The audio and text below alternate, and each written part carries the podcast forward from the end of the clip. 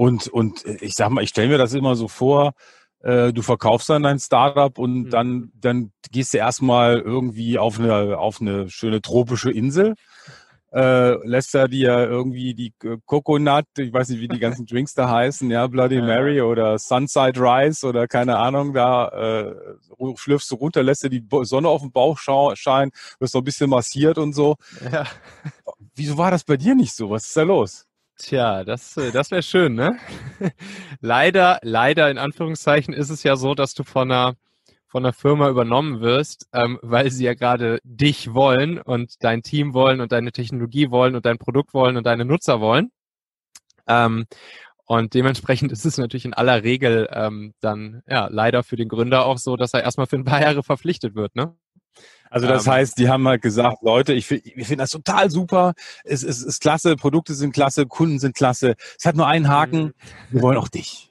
Richtig, genau. Und das okay. ist dann der sogenannte Earnout. Ne? Also da ist es dann so, dass du im Prinzip die Kohle für den für den Exit, äh, für die für die Übernahme, für deine Firmenanteile sozusagen, äh, kriegst du halt in in Tranchen über ja, also so ein Earnout geht irgendwas so in der Regel zwischen zwei bis vier Jahren. Bei uns war er auch drei Jahre lang. Äh, und dann kriegst du halt äh, die die Kohle eben für deine für deine Firma kriegst du dann als Gründer ähm, innerhalb von oder über drei Jahre gestreckt ausgezahlt. Ähm, unter der Voraussetzung natürlich, dass du dann eben auch noch da bleibst und dort arbeitest bei deinem neuen Arbeitgeber und dann bist du auf einmal Angestellter. Und, und wie ist dieser Wechsel plötzlich für dich gewesen von, von, von Angestellter, äh, von, von freier Gründer zu Angestellter? Wie hat sich das angefühlt? Ja, war schon, war schon eine spannende Geschichte. Ähm, und ähm, ich, ich musste da echt erstmal verschiedenste Sachen lernen. Also mal so, so ein Beispiel. Ähm, im, Im Startup ist es halt so, ne, wir mit unseren 30 Leuten da, da ist es so, wenn, wenn jetzt jemand irgendwie ein, ein, Projekt sich vornimmt oder ein Ziel hat oder irgendwas Bestimmtes auf die Straße bringen will, sei es ein, ein Produkt oder ein Subprodukt oder ein Projektchen oder so, und ähm, der ownt dieses Thema sozusagen. Ähm, und es kommt jetzt irgendwer anders an, der sagt, ey, da habe ich eine coole Idee, wie wir dein Projekt schneller auf die Straße kriegen können. Hier, komm, helfe ich dir bei, machen wir zusammen. Dann sagt natürlich der erste, ja geil, super, lass, lass loslegen, super, gut, Dankeschön, dass du mir hilfst, lass zusammen ballern. Und äh, im Konzern musste ich das dann erstmal lernen, dass das da nicht so funktioniert, sondern da ist es dann halt so, wenn da jemand ein, ein Thema, hm, ein Projekt ownt, dann ist das wirklich sein, sein Ding und mhm. jeder, der da kommt und sich da so ein bisschen irgendwie versucht einzumischen, der ist tendenziell äh, eine, eine Konkurrenz sozusagen. Okay. Und, ähm, und, äh, und das ist dann, und da muss man sehr mit so, da muss man dann sehr, sehr, sehr vorsichtig mit sein. Aber das habe ich erst gar nicht verstanden, das habe ich gar nicht kapiert. Ja. Und da bin ich natürlich öfters mal in diese Falle reingelaufen. Okay. Und ähm, bis ich das dann erst verstanden hatte. Das macht auch Sinn, ne? Da, da kannst du den Leuten keinen Vorwurf machen. Das macht schon sozusagen psychologisch betrachtet, macht das Sinn, dass das so ist, weil ich habe dann auch irgendwann verstanden, warum das so ist. Und zwar, ähm, Ne, Im Startup ist es so, das gesamte Team arbeitet so auf, auf das eine große Ding hin, auf die Vision, äh, mhm. auf die Mission etc. pp. Und, und, und alle äh, stehen praktisch gemeinsam auf der Baustelle und, und bauen irgendwie gemeinsam die, die Kathedrale. Ne? Und, mhm. und bei einem großen Konzern ist es so, da ist mehr oder weniger die Kathedrale schon fertig, aber es geht halt, ähm, es geht dann für den einzelnen Mitarbeiter viel mehr darum, seine eigene Karriere ähm, zu gestalten. Ne? Das ist das, was man als einzelner Mitarbeiter in so einem großen Konzern halt wirklich noch direkt steuern kann und in der Hand hat. Und äh, ja, deshalb, deshalb liegt, liegt natürlich der, der Fokus dann für den einzelnen Mitarbeiter auch viel mehr darauf, das zu kontrollieren, was er halt noch kontrollieren kann, nämlich seine eigene Karriereleiter. Dementsprechend das das macht psychologisch schon, schon Sinn, so, aber das musste ich halt zum Beispiel erstmal verstehen. Das ist ein so ein Beispiel. Ja, klasse. Also sehr, sehr faszinierend. Also auch sehr, sehr prägnant, finde ich, auf den Punkt. Und jetzt, jetzt, dann waren diese, diese drei Jahre um oder wie lange warst du dann bei Daimler? Verpflicht ja, ja, genau. Wir waren für, für drei Jahre verpflichtet. Wir sind dann einen Tick früher rausgegangen, so nach zweieinhalb ungefähr, ja. Mhm. Und was war dann nach den zweieinhalb Jahren mit der Insel und den Palmen und den Coconut Drinks und wie, wie, was, wieso bist du da nicht auf die Insel? Ähm, also ich, das, das wird ja nur das wird ja nur ein Podcast hier, kein Video, ne? Äh, Wenn es ein Video wäre, würde man sehen, dass ich hier gerade im Wohnmobil sitze. ähm, also ähm, naja, Punkt eins: einmal Unternehmer, immer Unternehmer, ne? Das kennst du ja wahrscheinlich auch oder kennen ja. auch viele unserer Zuhörer hier. Ähm, das heißt natürlich kannst du die Füße nicht stillhalten oder zumindest ich konnte die Füße natürlich nicht stillhalten im Konzern. Ähm, auch ja. wieder mir neue Dinge zu überlegen und, und meinem, meinem Unternehmer- und Gründergeist auch da weiter zu frönen. Ähm, und da kam es dann natürlich auch so langsam, dass ich die, die Talente-Plattform und das Talentmagnet-Produkt ins Leben gerufen habe. Ähm, das ging dann da auch so langsam wieder los während der Zeit im Startup und dann gab es einfach einen fließenden Übergang äh, in, in die neue Company jetzt sozusagen, äh, als dann die Daimler-Zeit zu Ende war. Und gleichzeitig ist mir aber auch wichtig, dass ich jetzt mir eine Company aufbaue, die, wo theoretisch genau das möglich ist, nämlich ähm, auch vom Maledivenstrand aus mit einer mit einer Kokosnuss und einem Laptop auf dem Schoß äh, zu arbeiten. Und, ähm, und deshalb baue ich jetzt zum Beispiel das Team auch komplett remote auf. Wir arbeiten komplett remote miteinander. Ähm, alle Prozesse, alles funktioniert gänzlich, ohne äh, dass wir zusammensitzen müssen. Natürlich machen wir das manchmal gerne, weil es Spaß macht und natürlich mhm. auch cool ist, im Team gemeinsam Sachen zu machen, aber es funktioniert alles komplett remote und ähm, das hat natürlich auch den Sinn, dass ich mir jetzt, ne, das sozusagen dieses Thema großes Startup, Team mit schickem, hippen äh, Hamburger Schanzenbüro und so, das habe ich jetzt durch. Äh, Konzern habe ich auch durch und jetzt sozusagen meine nächste persönliche Challenge ist halt mir so eine Remote Company aufzubauen, wo ich theoretisch von überall auf der Welt dran arbeiten könnte. Ja, ja, cool. Also es erinnert mich daran, als äh, ich eine neue Buchhalterin brauchte und sie sagte, ich komme da mal vorbei. Ich sage, um Gottes Willen, das ist ein Ausschlusskriterium.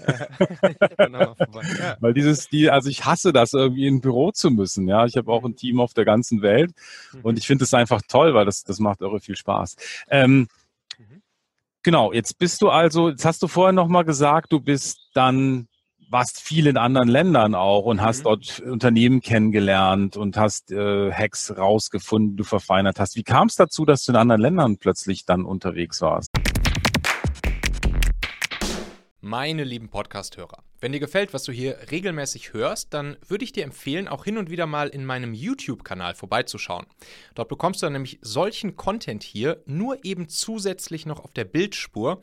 Ich zeige ja immer viele Praxisbeispiele, Erklärgrafiken und Vorlagen, die du sofort für euch anwenden kannst. Ich habe einen Kurzlink eingerichtet, der dich direkt zum YouTube-Kanal bringt unter xhauer.com/yt für YouTube. xhauer.com slash yt. Klicke dort gern einfach auf Abonnieren, so siehst du dann auch automatisch einmal pro Woche, wenn ich ein neues Video rausgebracht habe und kannst einfach entscheiden, ob du es dir ansehen möchtest. Wir haben für die nächsten Monate unglaublich wertvolle Folgen geplant. Der Content-Kalender, der platzt praktisch aus allen Nähten, lohnt sich, versprochen. xhauer.com slash yt. Ja, das kam auch ähm, hauptsächlich durch unser Startup Familonet und dann, also erstmal das, das B2C-Produkt, die App und später dann eben die Technologie, äh, die wir unter dem Namen Closely vermarktet haben. Ähm, und ja, wir sind dann irgendwie in, in die Tech-Szene reingerutscht. Ähm, klar, es war ja auch ein Tech-Startup. Wir hatten, wir hatten teilweise die, die, die, die besten äh, Mobile Locating Technologie Engineers bei uns in der Firma, die es auf der Welt so gab. Also wir hatten eine Technologie gebaut, die auch von Google und Apple gebaut wurde, ähm, in einer ähnlichen Art und Weise, aber unsere Technologie war viel, viel, viel besser und zuverlässiger und qualitativ hochwertiger als die nativen Technologien von Google und Apple. Und dann kam es halt so, dass sehr viele Unternehmen, unter anderem auch Google und Apple, beide äh, mit uns gepartnert haben. Und, und wir mhm. sind einfach auf den, auf den Radar gekommen von einerseits sowas wie Google und Apple, andererseits aber auch so Unternehmen wie der Telekom, ähm, oder der, der ESA, der Europäischen Raumfahrtorganisation, die auch Partner dann auf einmal von uns wurden äh, und so weiter. Und Bosch, Bosch großer Partner von uns, Jaguar Land Rover großer Partner von uns, weil unsere Technologie dann auch in den Autos eingebaut wurde und so weiter. Und ja, und dann kam es einfach so, dass, ähm, dass wir dann auch ziemlich viel ähm, entweder mit anderen Unternehmen zu tun hatten. Viel, wie gesagt, so im Silicon Valley oder in Tel Aviv oder in, in London und wo halt andere so, so Tech-Unternehmen viel, viel sitzen. Ähm, und auch mit den großen Investoren dieser Welt. Also wir waren dann zum Beispiel auch viel in, in New York, haben da die großen VCs getroffen, äh, weil wir natürlich auch ein paar Investmentrunden gemacht haben. Ähm, und ähm, ja, so sind wir dann halt ein bisschen rumgekommen und haben irgendwie mal die, die ganz Großen so ein bisschen kennengelernt und mal festgestellt, wie, wie die denn so wie die denn so spielen und mit was für Wasser die so kochen. Mhm. Und, und plötzlich dann äh, da so ein, so, ein, so ein Name zu sein, äh, der für eine Technologie steht, war das dann überraschend für euch plötzlich? Dass, das ist ja wahrscheinlich wie so ein Schneeballeffekt irgendwann gewesen, ne? Kannst du dich noch erinnern?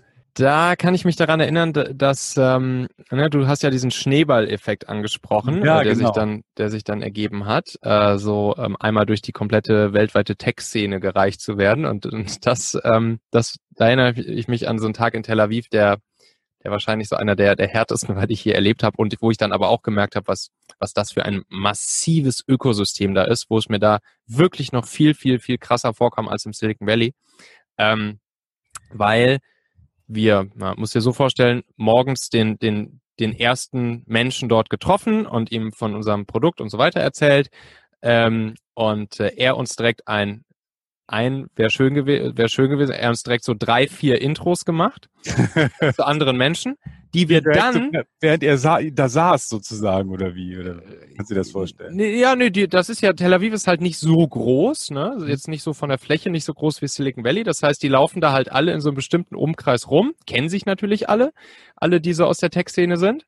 Und, ähm, und dann wird der halt kurz angerufen, da kommt auch so ein kleines bisschen äh, so diese, diese ähm, südländische Mentalität mit dazu bei den Israelis dann. Und dann wird halt kurz telefoniert und sagt, hier, äh, ihr müsst hier die Jungs von Familie treffen, los geht's, los geht's. Und dann heißt es, okay, in einer halben Stunde triffst du den, in einer Stunde den, in einer Stunde den, in einer Stunde den, oder in zwei Stunden, drei Stunden den. Und, und dann war halt das Verrückte, dann haben wir die Leute immer jeweils getroffen und die haben auch wieder jeweils ein Intro zu drei, vier Leuten gemacht.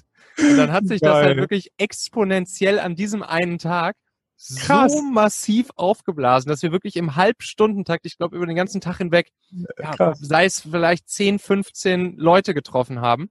Äh, und, und dann, also das war wirklich, also, kann, also das war wirklich ein Erlebnis, das habe ich so noch nicht erlebt. Und da, da kennen die halt nichts. Ne? Also, ja, ihr müsst ja mit dem reden, müsst ihr mit dem reden und, und los geht's und direkt angerufen und direkt Intro gemacht und zack, zack, zack und nicht irgendwie, ja, lass mal für nächste Woche mal verabreden oder so, sondern sofort, wir treffen uns jetzt in dem Café in einer halben Stunde, bam. bam. Das ist ja wirklich. wirklich ja, cool. Naja. Cool. Ja, klasse. Und da sind wir auch schon wieder am Ende dieser Folge hier. Denk doch mal kurz drüber nach. Für wen könnte diese Folge oder der Machen-Podcast allgemein auch wertvoll, hilfreich oder spannend sein? Erzähl dieser Person gerne mal davon. Du kannst einfach den Link machen.fm slash podcast zum Beispiel per WhatsApp an sie senden oder diese Folge hier direkt aus deiner Podcast-App an sie teilen. Wir hören uns auf jeden Fall in der nächsten Folge wieder, vielleicht ja schon morgen. Bis dahin, dein Michael.